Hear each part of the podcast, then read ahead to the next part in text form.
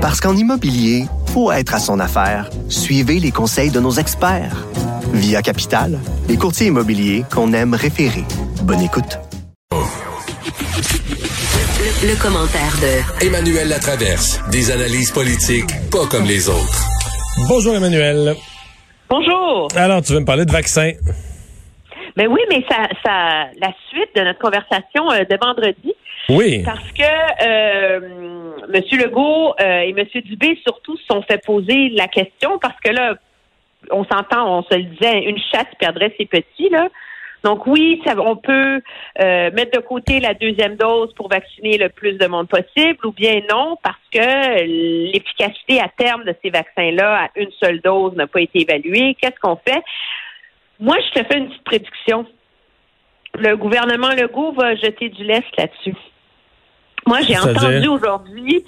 Ben, la semaine dernière, il était très catégorique hein, à défendre que non, non, il n'y a rien là. Trois mois de délai entre les deux doses, il n'y a aucun problème, même s'il faut le rappeler, euh, le vaccin de Pfizer a été approuvé avec deux doses à 21 jours d'intervalle et Moderna à 28 jours. La semaine dernière, non, non, trois mois, il n'y a pas de problème d'attente.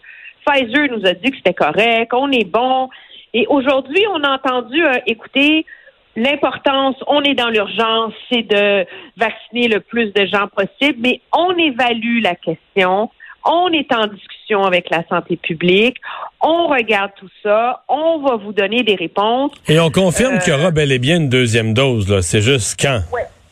Oui, on confirme qu'il va y avoir une, une, une, une deuxième dose. Ce qui arrive finalement, c'est que L'OMS euh, a conclu, à la lumière de son évaluation de ces risques-là, et des risques pose le fait de reporter les, doses, parce que comme ça n'a pas été calculé, évalué scientifiquement, on, on navigue un peu à l'aveugle, que à cause de la nature de la pandémie et de la virulence qu'elle a en ce moment, qu'on pouvait reporter jusqu'à six semaines. Il y a beaucoup de provinces qui font pression sur Ottawa pour avoir cette marge de manœuvre-là. Et Ottawa va déposer cette semaine l'analyse et les recommandations de son groupe d'experts sur la vaccination, dont fait partie la médecin euh, Caroline Quash, là, mm-hmm. qu'on connaît bien. On s'entend que tout le monde est gagnant s'il y a un consensus au Canada. Le gouvernement fédéral est gagnant parce qu'il n'y a plus à être confronté à des provinces qui font pas la même chose.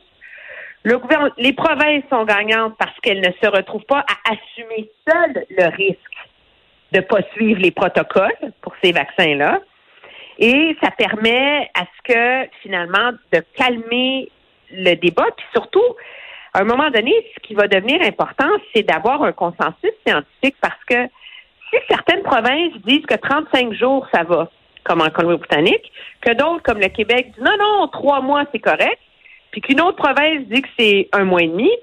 Mais les gens, c'est la confiance dans la valeur du vaccin qui est remise en question par ça. C'est la valeur de l'évaluation qui a, été faite. Je veux dire, à quoi ça sert d'avoir des agences de réglementation pour approuver ces médicaments-là? C'est une fois qu'ils sont approuvés, c'est le free for all. Alors, on sent qu'il y a comme le gouvernement pas reculé aujourd'hui mais il a clairement ouvert la porte là, à, à moduler son approche là, et à essayer de trouver une solution euh, à la question des, de comment moduler les deux doses. Mais Emmanuel, d'après moi, la réalité, c'est que quand, là, dans deux semaines, on va avoir fini toutes les personnes des CHSLD. Après ça, euh, on va avoir, on va se lancer dans les RPA, les résidences personnes âgées. Mais à mon avis, quand on va avoir fini, je sais pas, fin février, mettons, là, on va être avancé dans le personnel de la santé. On va finir les RPA, les CHSLD. Peut-être que là, on va commencer à donner des deuxièmes doses. Là. On va se lancer dans la deuxième dose.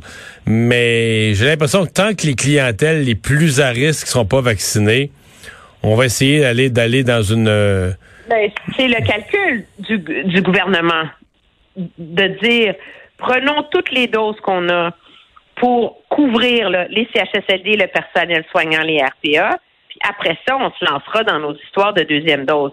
Mais le problème, c'est que regarde cet échéancier-là. Ça nous mène déjà euh, fin février. Euh, Donc là, tu as des gens, as des gens qui auraient leur dose euh, sept semaines plus tard, mettons. Sept, huit semaines plus tard. Ça commence à être pas mal long. Et Et donc, c'est quoi le bon chiffre? Autour de quoi est-ce qu'on peut forger un consensus? Euh, c'est un dilemme qui est très qui est très difficile, mais moi, j'ai un malaise avec cette idée qu'on a dit aux gens pendant des semaines au mois de décembre qu'il fallait pas avoir peur du vaccin, qu'il fallait avoir confiance au vaccin parce que nos agences réglementaires l'ont étudié et ont dit que donner à 21 jours d'intervalle en telle quantité, il est sécuritaire et efficace. Mais c'est ça, c'est pas une question de sécurité, par exemple. C'est vraiment, c'est vraiment une question. Est-ce qu'on va chercher l'efficacité maximale? Est-ce qu'on on se met à risque de perdre un peu? Et c'est même pas tant l'efficacité que la durée. Euh, les experts disent la durée de protection, là, que c'est ben, la qualité de la durée de protection pour être perdue. Plus avancé si la durée de protection, elle est pas là, puis qu'on se retrouve au mois de juillet avec une troisième vague qui repart dans les CHSLD. Non. Mais je pense que c'est quand même des faibles craintes. C'est-à-dire que comparé avec la mortalité qu'on a présentement, parce que je, je, je, je suis pas partagé, mais la plupart des médecins qui sont vraiment terrain, des médecins qui ont été habitués à faire de la médecine d'urgence, un peu de la médecine de guerre, en situation d'urgence, vont dire hey, tu vas au plus urgent, tu vaccines tout le monde. C'est plus les médecins de laboratoire, c'est plus les médecins de laboratoire qui vont dire on peut pas déroger du protocole, tu sais. Oui, je comprends, mais tu sais, on a quand même. J'ai, il n'y a pas de bonne réponse, je pense, à ça, mais je pense le, les inquiétudes qui sont soulevées, moi, me semblent absolument légitimes. La FDA, là, il y a quelques jours, a émis un très long communiqué sur la question en, en soulevant tous les problèmes euh, qui mènent à ça et en qualifiant le fait de sacrifier à court terme les premières doses comme étant une approche expérimentale qui met à risque la santé publique des États-Unis. Là. Alors, la FDA, des éminents virologues aussi, on en parlait, la communauté scientifique est profondément divisée là-dessus. Ce qui, politiquement, place le gouvernement Legault dans une position où si les provinces et le fédéral sont capables d'avoir un consensus à une question à laquelle il n'y a pas de réponse absolue, mais au moins, il s'est rallié à un consensus canadien. Il n'est pas seul à plaider sa C'est un peu plus solide, là, ouais c'est plus solide que de dire au nom du nationalisme, nous, parce qu'il le dit aujourd'hui, et moi j'aime mieux que ce soit nous, le Québec, qui décide, de dire nous, on va faire cavalier seul. Je pense que ça, politiquement, c'est très risqué pour nous.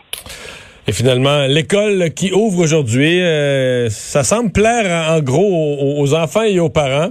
Il y a quand même des gens qui posent la question est-ce que dans la situation épidémiologique, c'était la chose prudente à faire? En Ontario, par exemple, on laisse les écoles fermées. Oui, c'est sûr, parce que c'est la chose à faire quand la sous-ministre responsable de tous les hôpitaux vient nous dire qu'on annule des dépistages de cancer du côlon, qu'on annule les grèves du rein et qu'on réussit à peine, moi c'est la phrase qui m'a le plus secoué, on réussit à peine à maintenir les chirurgies urgentes et les chirurgies de cancer. C'est là qu'on est rendu là. Donc, on garde la tête hors de l'eau à peine et on se demande si on ne devra pas se mettre en œuvre d'ici quelques semaines les fameux protocoles pour prioriser, décider qui on rentre aux soins intensifs et qui n'a pas accès aux soins intensifs parce que façon, qui on laisse mourir potentiellement. Donc oui, c'est très grave, mais en même temps, je me faisais la réflexion, les enfants sont ceux qui ont le moins de risques d'être très gravement malades de cette maladie-là. Ils sont ceux qui souffrent le plus de cette pandémie-là. Alors, est-ce que c'est pas le devoir de la société de tout faire pour qu'ils puissent aller à l'école? Et je peux te dire qu'après six jours d'école en ligne avec une enfant de 9 ans qui adore l'école, c'est un enfer sur Terre. Écoute, ce matin aux portes des écoles, ce matin aux portes des écoles, ça, ça, ça, ça, sonnait comme ça. Les parents étaient bien contents d'aller euh, conduire ah les enfants à l'école. C'est ingérable à terme, surtout pour des enfants du primaire. Là, donc, je comprends les risques, mais moi, j'ai aimé la phrase de M. Legault aujourd'hui où il a dit c'est un risque, je le sais et je l'assume. Et je pense que c'est un risque qui, lui, vaut la peine d'être pris absolument. Merci beaucoup, Emmanuel. Ça fait plaisir. Au revoir. On s'arrête.